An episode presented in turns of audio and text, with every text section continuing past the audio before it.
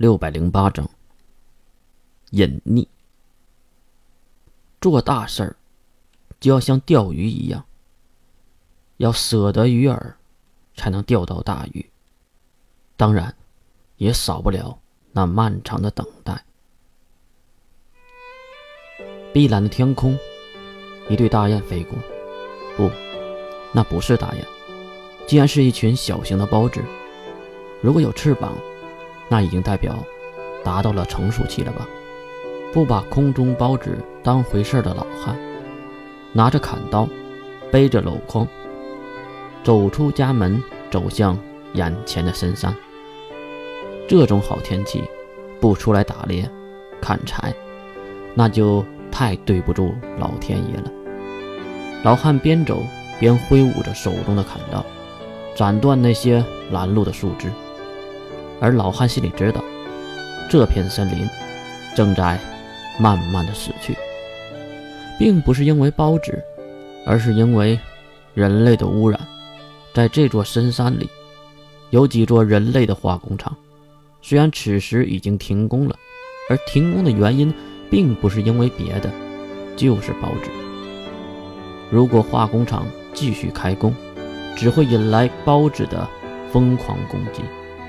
所以才停下这巨大的化工厂，不断走进森林的深处。老汉心里还是很难受。在他小的时候，这里的野味儿、山珍都可以养活一个村庄的人，而现在呢，看到几个活物，就算是幸运的了。为了生存，自己的儿子已经离开了这里，去往更大的城市去发展。确实。那也是不错的选择。至于老汉是来干嘛的，其实就是想给晚上的壁炉加点柴火罢了。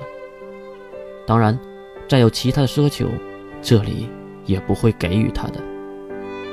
经过几个小时的探索，与其说成探索，还不如说是行走。毕竟这里老汉已经走了几十年了，已经没有什么新鲜的事了。老汉的背后干柴也是越来越多，多到自己快要背不动的地步，自己也有些感叹：真的老了。想想年轻的时候，这些柴火算什么呀？没有继续想下去的老汉，在熟悉的路上看到了陌生的东西。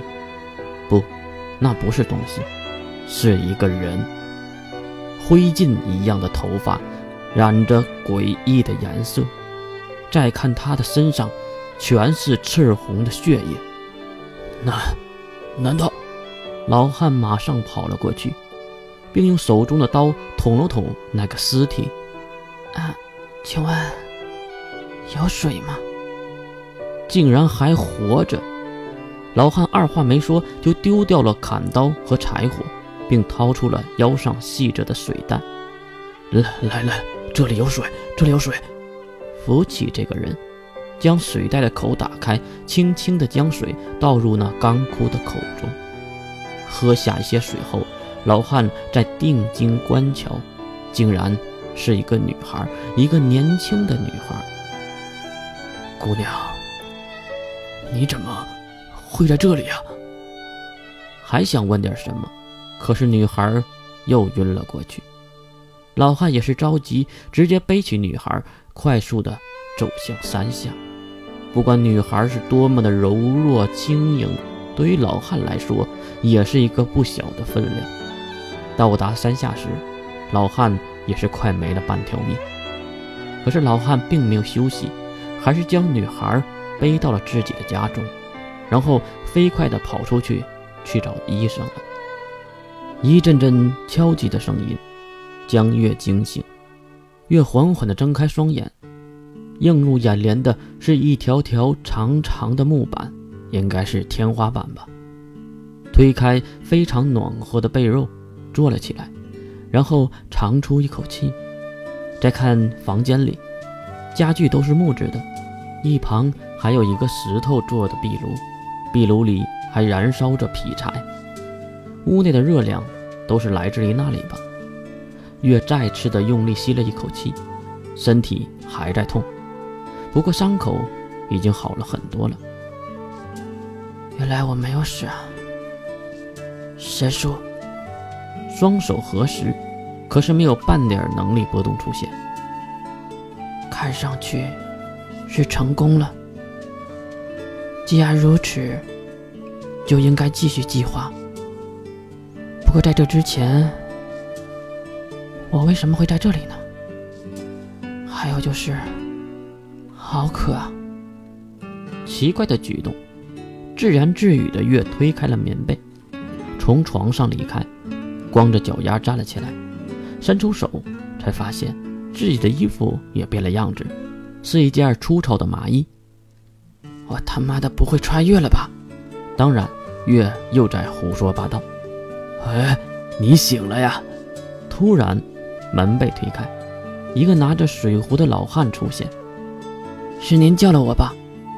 月当然知道发生了什么。哈哈，你没事儿，你没事儿就好。我是在山里发现你的。哦，对了，你的伤口都上了上了药，衣服是女护士给你换的。呃，渴了还是饿了呀？原来是一位热心的老汉。呃，我有点渴。不过在这之前，谢谢您的救命之恩。乐队老汉行了一个大礼。哎，使不得，使不得呀！我觉得这样的事儿，谁见到都会做的。哦，对了，小姑娘，你是被……仇家追杀吗？这话从何而起啊？老汉将水壶里的水倒入了金属杯子，然后将杯子递给了月。来，坐着说。月接过了水杯，重新回到床上。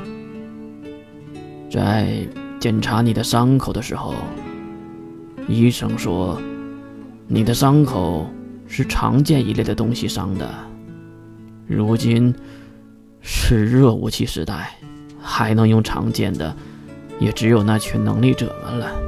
所以他认为你是和某些人战斗被追杀什么的。月在想，这个医生还挺靠谱啊，有点学识。那说明我还是没有穿越啊。月又在犯中二病了。追杀倒说不上，就是和一些人战斗了而已。对了，二人，这里是什么地方？如今是什么时间了？老汉的脸上露出了笑容。姑娘，如今是冲击纪元的第三年，这里是加州国。当今人类的领导者是兰路西亚殿下。啊。果然，我没有穿越，还好还好。老汉当然没管月在嘟囔什么。哦，对了，老朽叫伊鲁特使，叫我伊鲁就行了。主上是外来的人员，不过我却是在这里土生土长的呢。呃，你呢，姑娘？